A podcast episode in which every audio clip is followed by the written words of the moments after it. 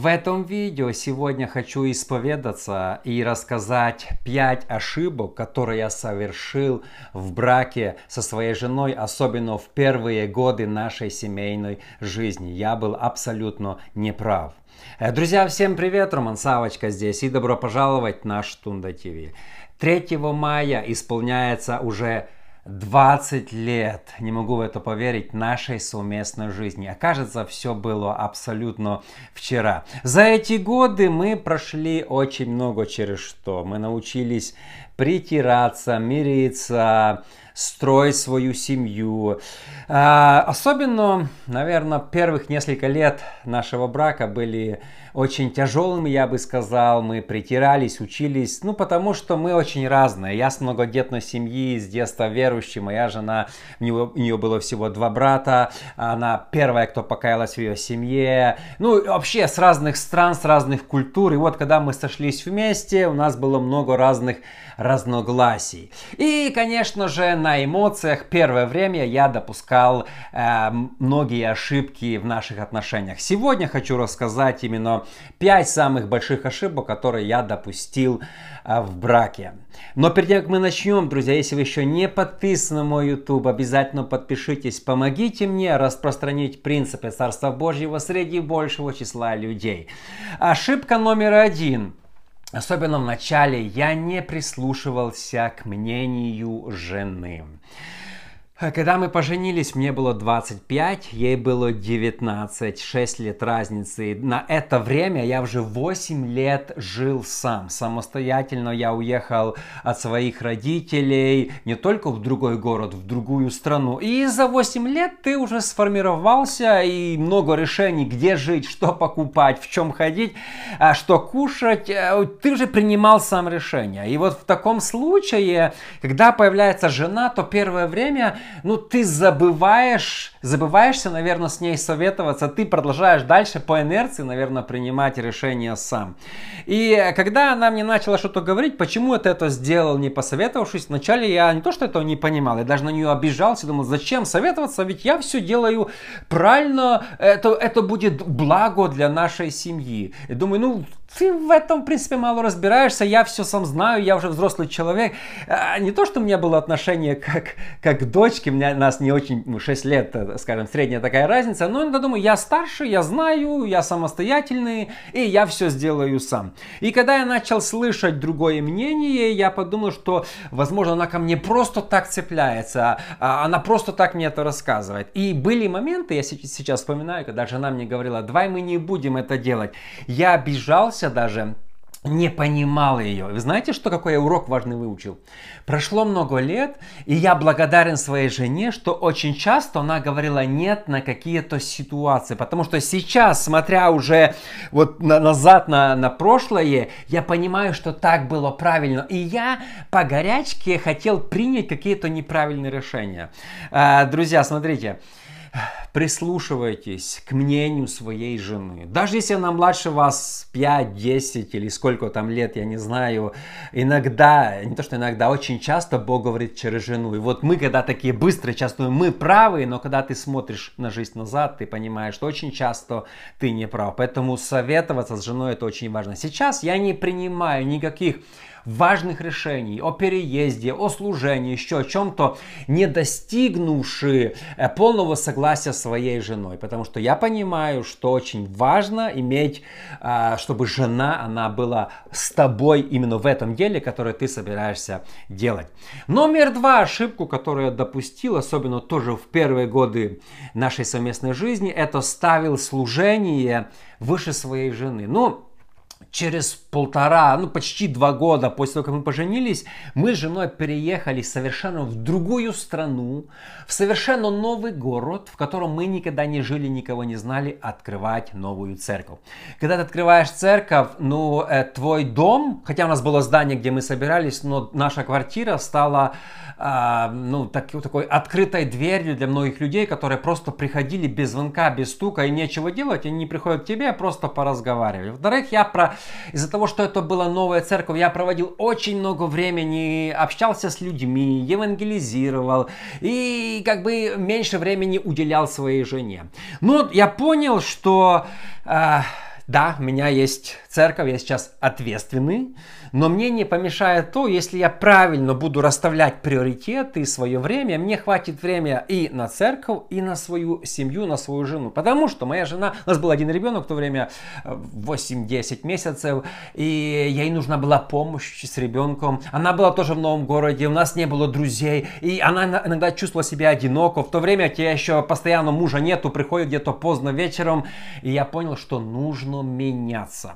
А, дом это дом. Да, мы, мы имели дома ячейки, разные лидерские, разные группы, люди приходили, но я, я решил выстроить, что есть время, когда дом это закрытый дом для меня и для моей семьи только, понимаете?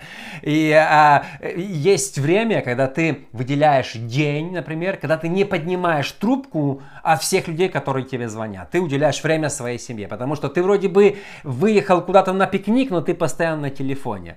Э, знаете, для многих людей я заметил работа, карьера или даже служение годами стоят выше жены, выше семьи, и это неправильно. Это может быть грубо звучит, но если развалится твоя семья, кому нужно будет твое служение? Никому. Мы должны научиться выстроить так, чтобы, во-первых, наши дети были спасены, уделять им время, с женой были нормальные отношения, потому что в первую очередь я понял для себя, я проповедник своей жене, своей семье. Я пастор своей семьи вначале, а потом я уже пастор церкви. И по сей день, сегодня, друзья, у меня каждое воскресенье три служения. Я провожу онлайн, потом физическое служение церковь, потом я собираю свою семью и я проповедую своей жене, своим детям, отвечаю на вопросы. Я очень сильно сейчас забочусь, чтобы в первую очередь моя семья была спасена.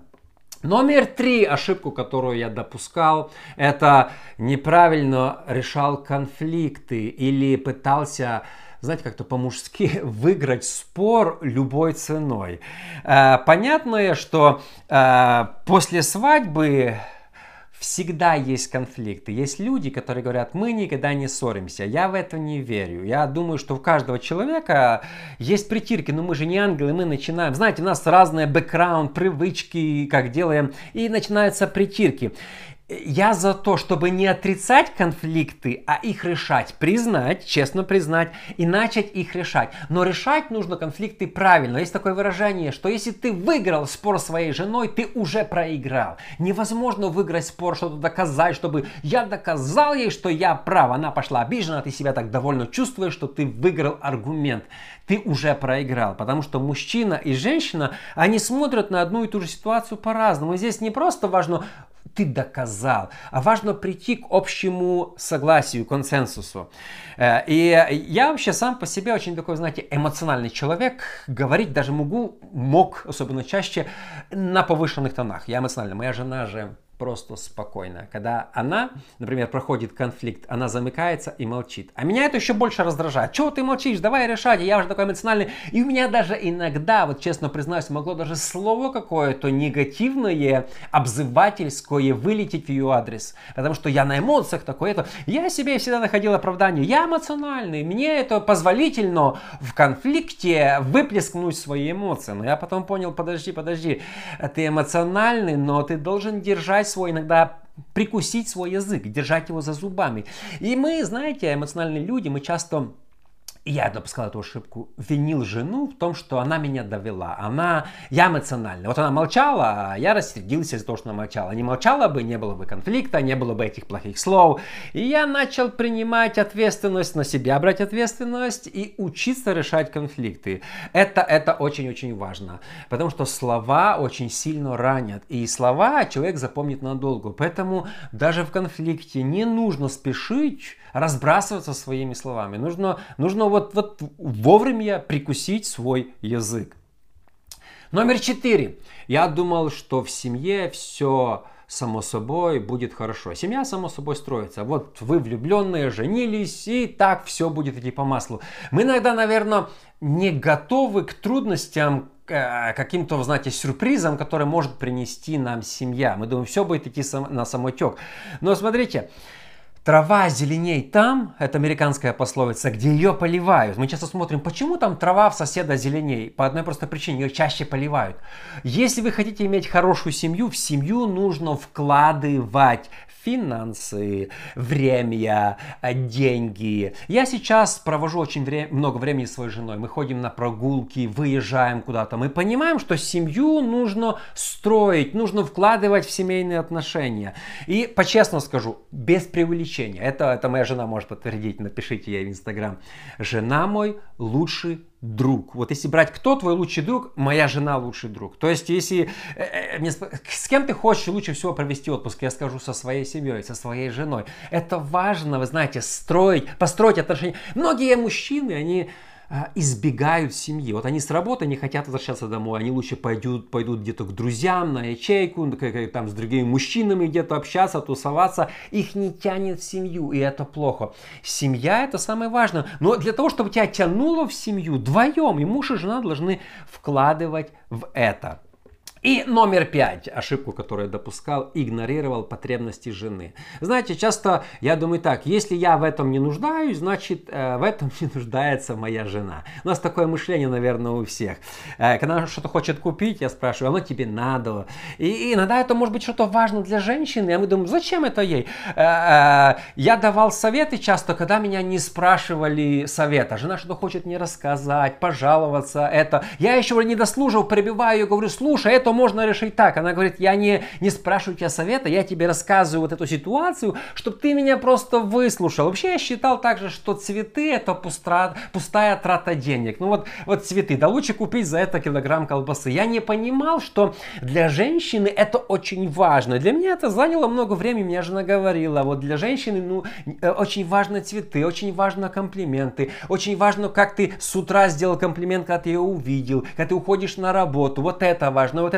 Знаете, мне заняло это много времени научиться и понять, что если для женщины это важно, то я должен это ей сделать. И иногда, знаете, мужчина готов купить новую машину, новые колеса, а, а у него нету никогда денег для своей жены подарить ей цветы, подарить ей маленький подарочек какой-нибудь символичный, сводить ее в ресторан, сходить на свидание, сделать что-нибудь романтичное. И я понял одно, но если мы, есть такое выражение в Америке, happy wife, happy life. Если я буду понимать и восполнять нужды своей жены, моя семья будет намного счастливее. Друзья, спасибо огромное, кто сегодня смотрел это видео. Напомню еще раз, если вы не подписаны на мой YouTube, обязательно подпишитесь. Спасибо всем, увидимся с вами в следующий раз.